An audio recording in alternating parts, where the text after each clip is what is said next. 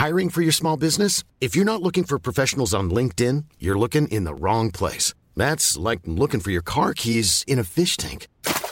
LinkedIn helps you hire professionals you can't find anywhere else, even those who aren't actively searching for a new job but might be open to the perfect role. In a given month, over 70% of LinkedIn users don't even visit other leading job sites. So start looking in the right place. With LinkedIn, you can hire professionals like a professional. Post your free job on linkedin.com slash people today. Tu sais, moi, je suis, je suis pas fan de Big Lebowski. Hein. Ah oui, c'est vrai, t'es un connard, j'avais oublié.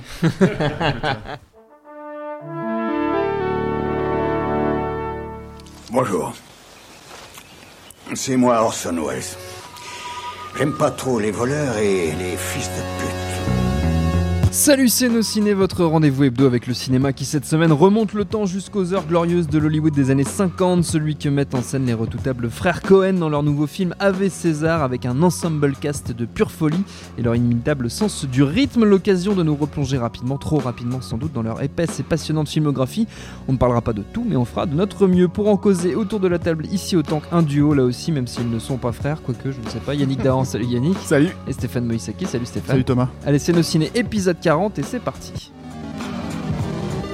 Monde de merde. Pourquoi il a dit ça? C'est ce que je veux savoir. Ave César signe donc le grand retour des frères Cohen, Joël et Ethan aux affaires sérieuses, enfin sérieuses façon de parler, puisqu'il renoue surtout avec la comédie débridée qu'il maîtrise si bien, avec une nouvelle fois une tripotée d'acteurs de premier choix, George Clooney en tête dans le rôle de Baird Whitlock, acteur star kidnappé par des margoulins sur la piste desquels se met Josh Brolin, alias le fixeur Eddie Mannix, quel nom formidable, Eddie Mannix j'adore, une quête où se croisent et se mêlent les destins de Channing Tatum, Scarlett Johansson, Jonah Hill, toujours parfait, mais aussi Ralph Fiennes, la fidèle Francis McDormand, Tilda Swinton et même, et même Christophe Lambert, oui madame, fierté nationale plus plus. I'd like to know what the hell is going on here. 20 million readers want the truth, Eddie. Truth, yes. Eddie? Bon Yannick Dahan, piève d'impatience comme à chaque fois qu'on évoque les Cohen, alors je me tourne immédiatement vers lui. Yannick, il est comment avec César Je piaffe d'impatience. Oui. Euh, comment te dire? Moi, moi je, peux, je peux difficilement faire dans la nuance avec les frères Cohen, Je parce sais. que tout le monde sait, de, de ceux qui regardent mon émission, en tout cas, que je suis un inconditionnel des Cohen et que je considère que c'est les plus grands réels. Que je me mets en général une, une règle d'honneur qui n'est de jamais euh, évoquer un film des frères Cohen quand je ne l'ai vu qu'une fois, ce qui est le cas. Donc ce sera vraiment une réaction à, à chaud. Ouais. Et c'est toujours difficile parce que chez les Cohen, il y a, il y a toujours mille, euh, mille niveaux de lecture. Et ce qui m'intéresse n'est jamais fondamentalement le premier. Donc c'est vrai que quand on le voit et qu'on parle, comme tu dis, de, de comédie débridée, moi quand je regarde un film des Cohen, je l'inscris toujours dans la réflexion que je peux avoir sur toute leur filmographie et, et, euh, et les thèmes qu'ils abordent et, et- et leur façon d'appréhender la, co- la condition humaine euh, à, à travers le des genres très ancrés dans le, cinéma américain. Donc c'est c'est toujours très difficile pour moi de détricoter à une, première vision un film des, frères Cohen. Euh, en termes de ressenti, moi je trouve toujours ça aussi brillantissime que, que, la plupart des précédents. Euh, la, première chose qui m'a sauté aux yeux, après on rentrera dans différentes euh, digressions sur, sur les Cohen, mais la première chose qui m'a frappé, c'est que pour moi, il y a, alors je vais pas appeler ça un retour en arrière, parce que pour moi, c'est pas un retour en arrière, mais c'est revenir au cinéma que moi je considère être le cinéma des Cohen pr- pré-True Grit. C'est-à-dire que quand j'ai vu euh, quand j'ai vu True Grit, ça a été un choc pour moi qui avait euh, beaucoup réfléchi sur les frères Cohen, beaucoup écrit sur les frères Cohen. C'était un choc parce que c'était la première fois que euh, que je ressentais une, une volonté assumée entre guillemets même si euh, le final est toujours, toujours désenchanté, mais de s'effacer derrière une émotion. C'est-à-dire c'était la première fois qu'il y avait vraiment euh, une forme de premier degré à, à, à certains moments dans, euh, dans True Grit qui faisait, qui faisait que j'avais j'avais les poils qui, euh, tu vois, qui se hérissaient sur, sur les bras, chose qui, qui n'existait pas avant parce que les frères Cohen avaient une volonté claire de toujours poser une espèce de distance intellectuelle et cérébrale euh, à, à, leur film, euh, même si tu pouvais prouver moult autres émotions, mais euh, ça a toujours été pour moi des, des, des, des réals qui ont qui m'ont stimulé intellectuellement de manière très très forte, même si j'étais pas des fois capable de, de comprendre où ils voulaient en venir, euh, ça me tournait le cerveau. Et True Grit était le premier qui, qui ne fonctionnait pas sur ce sur, ce ce registre-là, tout ouais. à fait. Et je l'avais même ressenti dans Initial Duvin Davis que je trouvais ce que, c'est ce que j'allais qui dire. était une sorte de négatif de, Ouais. de Barton Fink, mais, que- mais que je trouvais beaucoup plus émo- émotionnel que, que pouvait l'être euh, Barton Fink. Donc du coup, quand je tombe sur Ave César, je tombe sur, sur un film que je pourrais mettre juste après le grand saut fondamentalement, c'est-à-dire euh, un, film qui est dans la, première partie de leur, de leur carrière, extrêmement ironique, extrêmement sarcastique, euh, avec beaucoup de distance intellectuelle, un jeu de sale gosse comme on peut en avoir, euh, co- comme il pouvait y en avoir au début, euh, mais une réflexion qui est euh, qui est vraiment dans cette droite ligne. Ce qui est assez frappant, on en reparlera après, mais ce qui est assez frappant sur tous les premiers films des frères Cohen, c'est qu'il y a une peinture de l'Amérique qui est évidente, mais c'est pas une peinture de l'Amérique. hein. C'est pas, je vais vous parler que de l'Amérique. J'utilise l'Amérique, je, détourne, j'autopsie les genres fondateurs de, l'Amérique, et à, travers ça, je raconte toujours des tentatives de, de libération, de personnages qui, euh, qui essayent de se libérer euh, de, certains dogmes, qui peuvent être des dogmes politiques, religieux, économiques, euh, ce qu'on veut, et qui systématiquement échouent. C'est-à-dire que quelque part, c'est toujours le libre arbitre contre le système, quel que soit le système, système idéologique, système culturel, tout, tout ce qu'on veut. Et, et- et ça se termine toujours dans des, dans des espèces de, hum, comment dire, de, de, de conclusions, de résignation, de compr- compromission impossible, même si euh, elles sont fondamentalement drôles des fois, mais c'est toujours euh, un twist au final qui qui te reste dans la gorge. Tu te dis, j'ai, suivi la tentative de ce gars-là et je m'écroule. Ce qui est le, seul film pour moi qui, euh, se raccroche euh, de, de- à, à c'est justement Big Lebowski, parce que euh, c'est le seul film, c'est les deux seuls films des frères Cohen où au final le personnage principal n'échoue pas lamentablement. Dans le cas de Big Lebowski, les choses reviennent à la normale parce que ce personnage est d'entrée hors du système. Il est d'entrée non pas soumis à aucun dogme. Il est spectateur du, de ce qui se passe autour de lui. C'est cette espèce de véritable homme de la rue entre guillemets que les Cohen pourchassent euh, depuis euh, depuis une dizaine d'années et euh, avec ce final où on se rappelle le Deus ex machina balançant. C'est rassurant de voir un mec comme ça. Bon. Et Eddie Mannix dans celui-là. Euh, malgré toutes les péripéties, qui peuvent sembler absurdes, euh, termine par un choix. C'est un choix qu'il a fait. Alors c'est un choix de soumission, entre guillemets, au monde dans lequel il était, mais qui n'est pas une compromission. C'est, y a, il y a- il y a- il y a- il faut pas oublier ce qu'ont dit les frères Cohen. on peut parler de la comédie, on pourra parler de tout ce qu'est le film euh, réellement derrière, mais quand les Cohen disaient euh, c'est quoi, on leur demandait c'est quoi avec César, ils disaient c'est un film sur la vie, le cinéma, la foi et la religion. Pour moi, c'est exactement ça. Donc euh, voilà, euh, le film commence d'ailleurs avec Eddie Mannix dans un confessionnal, si tu veux, et il se termine avec les frères Cohen, qui sont euh, symboliquement, très clairement euh, montrés comme des dieux. Donc c'est ça qui est, euh, Mais qui ils est là, évident. ils sont les dieux du film en l'occurrence dans, Oui, dans oui, la logique de, de, de comment dire euh, César. avec César voilà c'est que en gros en gros euh, ils sont ils sont la construction moi le problème enfin moi j'ai un souci avec le film et j'ai un souci avec les Cohen euh, quand ils font de la comédie depuis euh, depuis Big Lebowski en fait Euh, moi je vais, je vais je vais un peu jeter un pavé dans la mare j'aime pas trop Big Lebowski euh, Ça, c'est euh, incompréhensible. non, non, c'est moi, je- moi je le comprends en fait sous un, sous un angle très simple. hein. C'est-à-dire que pour moi, le- le- jusque-là, les frères Cohen, c'est la précision absolue. C'est-à-dire en termes de cinéma et euh, la nouveauté. Euh, quand je vois un film comme Big Lebowski, je trouve ça un peu euh, lâche. Alors, on peut, euh, Yannick me contredira probablement, l'analyser sous plein d'angles en fait. Mais le problème, c'est que l'angle comique, pour moi, ne fonctionne quasiment jamais dans Big Lebowski et il ne fonctionne pas dans Burn After Reading. Il ne fonctionne pas dans, celui-là, en l'occurrence, dans, dans Ave César. C'est- pas très grave. On peut retrouver. En fait, c'est le problème moi que j'ai avec ces films-là, et notamment sur celui-là par exemple ou Burn After Reading, euh, qui sont pour moi plus jumeaux en termes de confection. hein. Je parle pas en termes de thématique forcément, mais en termes de confection, c'est que c'est des films en fait de, cinéphiles. C'est la cinéphilie des frères Cohen qui, s'a- qui s'affiche dans, ces films-là. En l'occurrence, on, détourne le cinéma d'espionnage, comme dans les Killers par exemple, ils détournaient le- les, films des studios Ealing des années, euh, des années 50-60.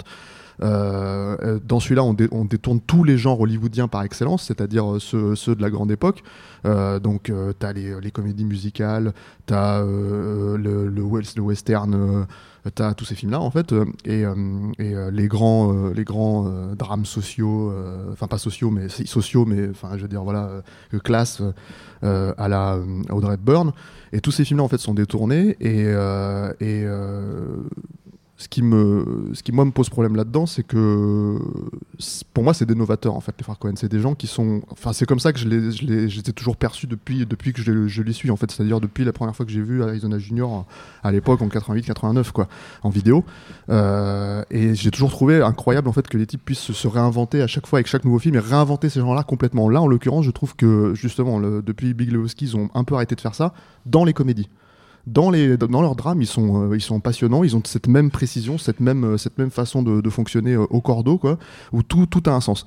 Là, en l'occurrence, quand je regarde ce film-là, j'ai beau être amusé, par exemple, par le personnage de, de Scarlett Johansson, j'ai du mal à comprendre à quoi il sert vraiment dans l'intrigue et en fait en quoi on pourrait pas l'enlever finalement de, de, de tout ce que le personnage de, de d'Eddie Mannix traverse, au-delà du fait qu'il y ait une péripétie supplémentaire pour euh, le convaincre en fait de, de, de, de rester dans ce boulot qu'il fait en fait. Euh, donc voilà. Donc il y a plein de, trucs lâches comme ça où je me dis bon, euh, cette, rythmique parfaite, cette mise en scène parfaite euh, les, auxquelles les frères Cohen m'ont habitué, y compris dans, des effets hyper grossiers. Moi je me rappelle à l'époque de Blood Simple. La première fois que la caméra passait sur le bar au-dessus du euh, comment dire du poivreau, je me suis dit comment ils vont faire pour traverser ce- cet, cet obstacle. Ils le faisaient, ça fonctionnait parfaitement. T'avais pas du tout. Voilà, c'est probablement la distanciation dont parle Yannick hein, à la base euh, sur ce type de, de, de, de- de sujet de polar.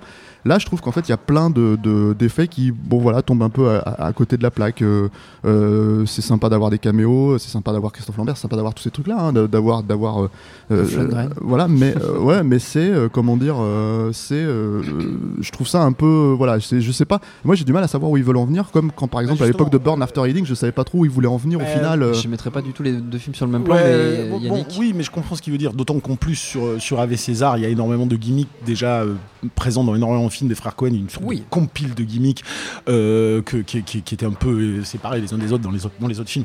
Bon, euh, sur, sur plusieurs aspects de ce que dit Stéphane, euh, le détournement, de toute façon, c'est même pas du dé- détournement pour moi, c'est c'est le, le fondement de leur cinoche, c'est c'est une autopsie des gens, c'est-à-dire on des gens. Bon, c'est vrai que celui-là en particulier a euh, ce côté, encore une fois, compile de gens à investir, mais pas pas tant que ça en réalité. Euh, je ne vais pas rentrer sur des explications, des analyses, parce que comme je l'ai dit, moi, il me faut toujours plusieurs visions et, et j'y trouve toujours une consistance énorme, même sur des films où des fois je me dis cette scène je la comprends pas et, et- et quand je recreuse un petit peu à l'intérieur, je, je vois où, où- où ils ont voulu en venir. Euh, en ce qui concerne l'hu- l'humour, c'est c'est très, euh, c'est très particulier parce que euh, là-dedans, effectivement, on a un mélange. Par moment, on a du slapstick, par moment, on a du screwball, par moment, on a, différents types d'humour qui sont, brassés, qui sont encore de l'humour euh, extrêmement référentiel à travers, cette cinéphilie. Mais la cinéphilie chez les Cohen, ne, ne- c'est pas comme chez Tarantino ou chez d'autres. Elle- elle ne sert pas à traduire leur passion d'un genre ou pas. C'est leur culture. Ce n'est pas le sujet la cinéphilie. La cinéphilie, chez les Cohen, euh, a toujours une vocation. C'est pour ça qu'il faut bien regarder les genres qu'ils investissent. Quand ils investissent du Capra, qu'ils investissent du film noir à la Dashi Alamet, qu'ils investissent des genres comme ça, euh, c'est des mythes fondateurs qu'ils investissent. Euh, le mythe peut devenir système. Chez les frères Cohen, il y a toujours cette volonté de questionner le mythe qui fédère. Ça a toujours été ça depuis le début. Qui plus est, j'ai envie de dire, dans un film comme Avec César, où c'est la question de la croyance qui est fondamentale. Alors, foi, religion, après, il faut rentrer dans le détail sur qu'est-ce que ça signifie. Euh, Il y a Hollywood, institution, euh, il y a la croyance en un dieu. Est-ce que les frères Cohen sont un dieu auquel il vaut mieux croire que l'institution hollywoodienne Euh, et, et- et tout ça est traduit en- en- vraiment en, en filigrane dans le film où moi ce que je considère être drôle en fait si tu veux c'est ça moi qui me, qui me plaît c'est que des fois je ne vois pas où ils veulent en venir et il arrive toujours un moment où euh, tous les éléments épars euh, s'imbriquent et, euh, quelque chose d'extrêmement consistant pour moi, sur lequel il me faut du temps pour euh, en arriver à, comprendre ce qu'il veut dire. Mais je, finis là-dessus, après on, peut en recommencer. Mais quand je prends un peu de recul sur Ave César, je me dis de quoi ça me parle en fait? Et ce que je retiens essentiellement, et je suis d'accord avec toi, je, je n'ai pas encore euh, théorisé la raison d'être de Scarlett Johansson ou, de, non, Chri- ouais, ou de mais- Christophe Lambert, mais il faut peut-être pas la théoriser et peut-être que c'est juste un gimmick fun et ils le font et ça leur arrive et c'est pas un problème là-dessus. Et je vais pas essayer de tout justifier parce Oui. que c'est les frères Cohen. Euh, moi, c'est des scènes qui m'ont plu pour, Non, des sympas. aspects. Les persos- Oui, mais les voilà. perso- les personnages Pour- sont sympas pour- en soi, hein, c'est différentes pas un choses. souci, Mais mais- le cœur du récit, moi, ce que je, je trouve être marrant, c'est d'avoir c'est d'avoir un, fixeur qui a un cas de conscience, c'est-à-dire je suis le cerbère d'une institution euh, dont je connais l'envers du décor, donc je ne peux pas être dans la croyance. Euh, je suis euh, celui qui aide à la production de croyances.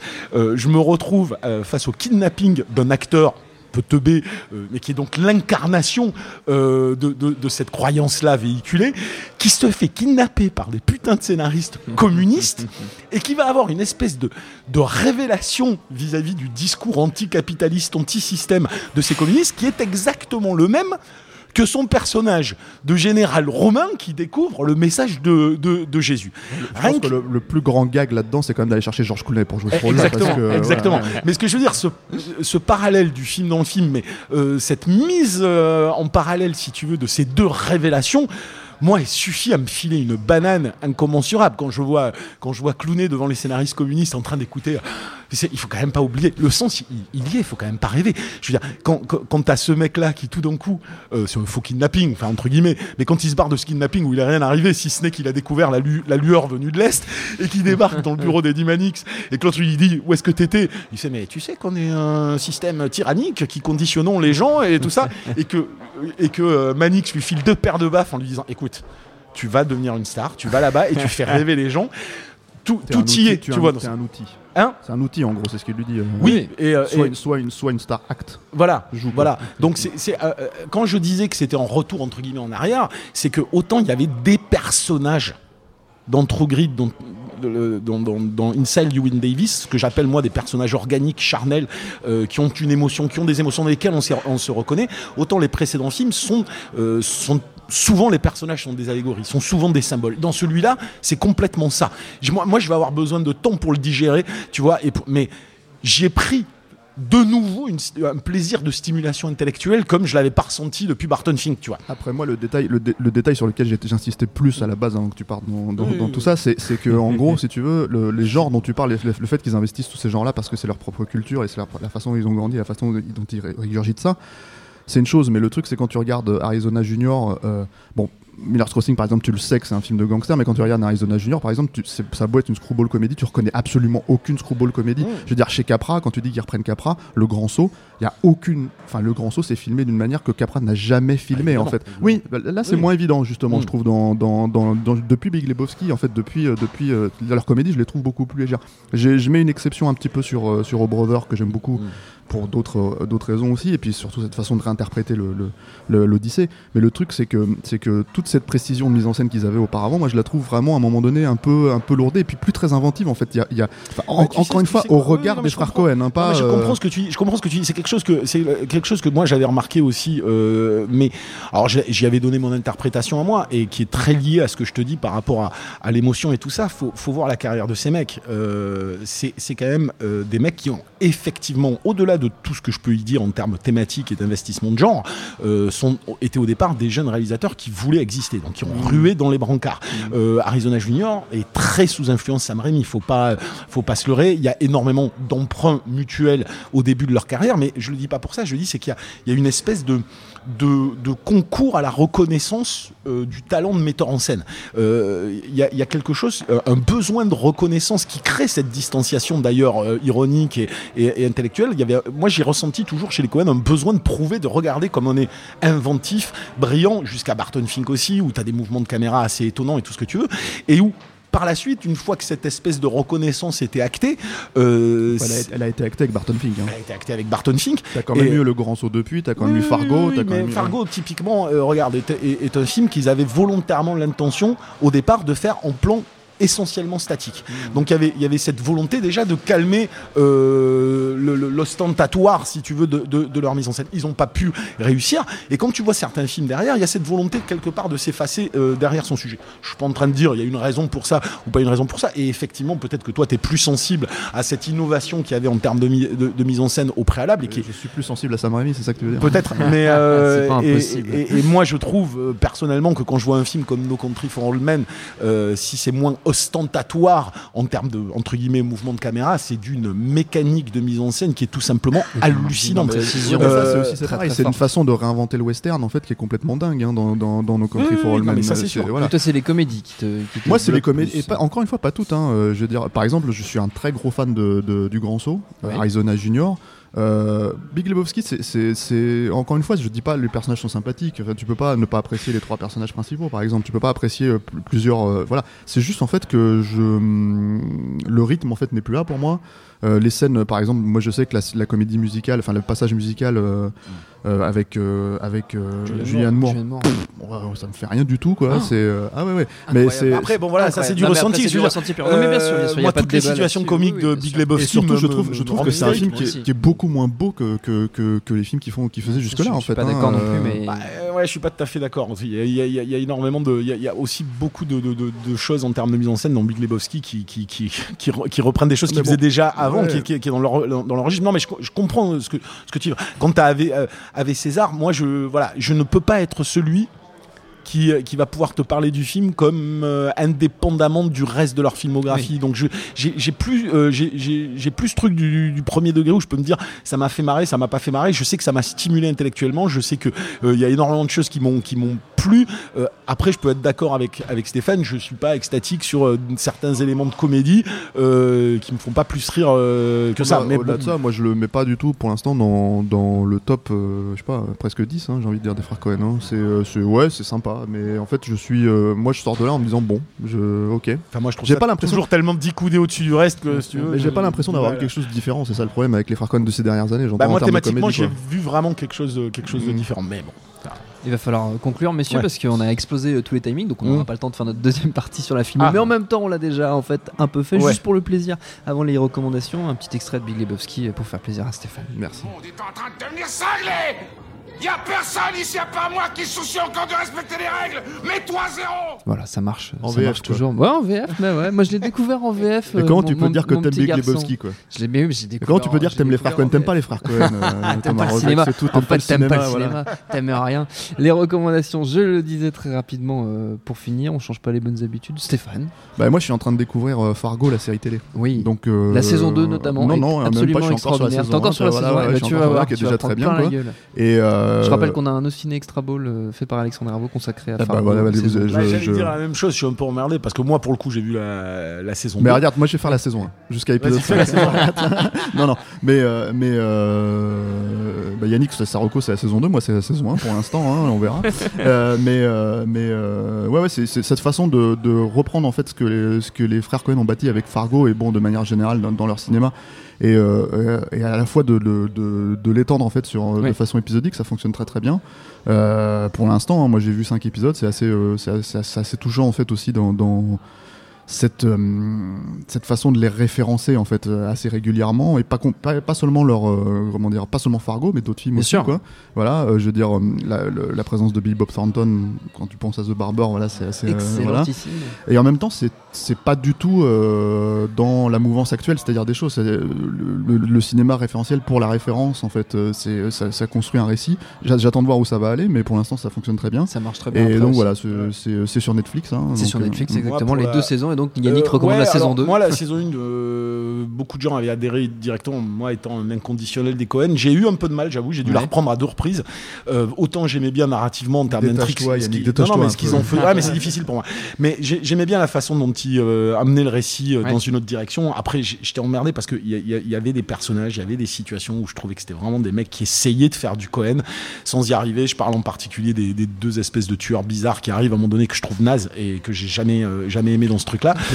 Et euh, non, non, mais ça m'a fait lâcher. ouais, ouais. J'ai repris parce que tout le monde m'a dit la saison 2 elle est mortelle et tout ce que tu veux. Et ce qui est réellement ultra bluffant dans la saison 2, euh, c'est comment ces mecs-là qui ont, qui ont fait une œuvre sous influence, complètement sous influence, avec une espèce de respect déférent qui fait que euh, on, on essaye de toujours tout raccorder, de rendre un hommage au Cohen en permanence.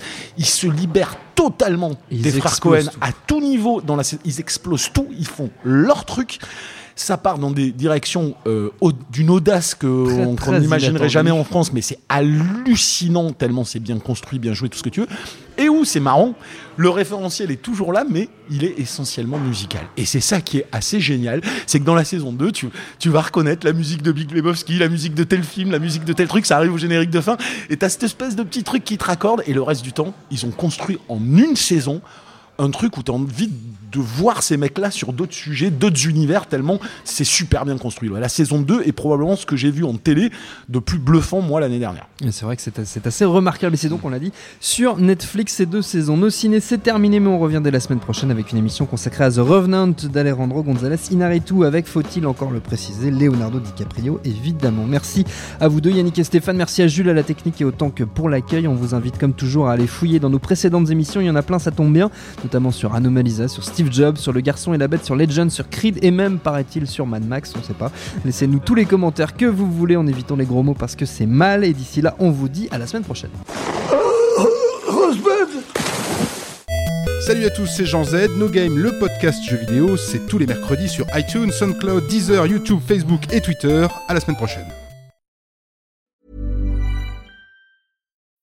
When you need mealtime inspiration, it's worth shopping Kroger, where you'll find over 30,000 mouthwatering choices that excite your inner foodie. And no matter what tasty choice you make, you'll enjoy our everyday low prices, plus extra ways to save, like digital coupons worth over $600 each week. You can also save up to $1 off per gallon at the pump with fuel points. More savings and more inspiring flavors make shopping Kroger worth it every time. Kroger, fresh for everyone. Fuel restrictions apply.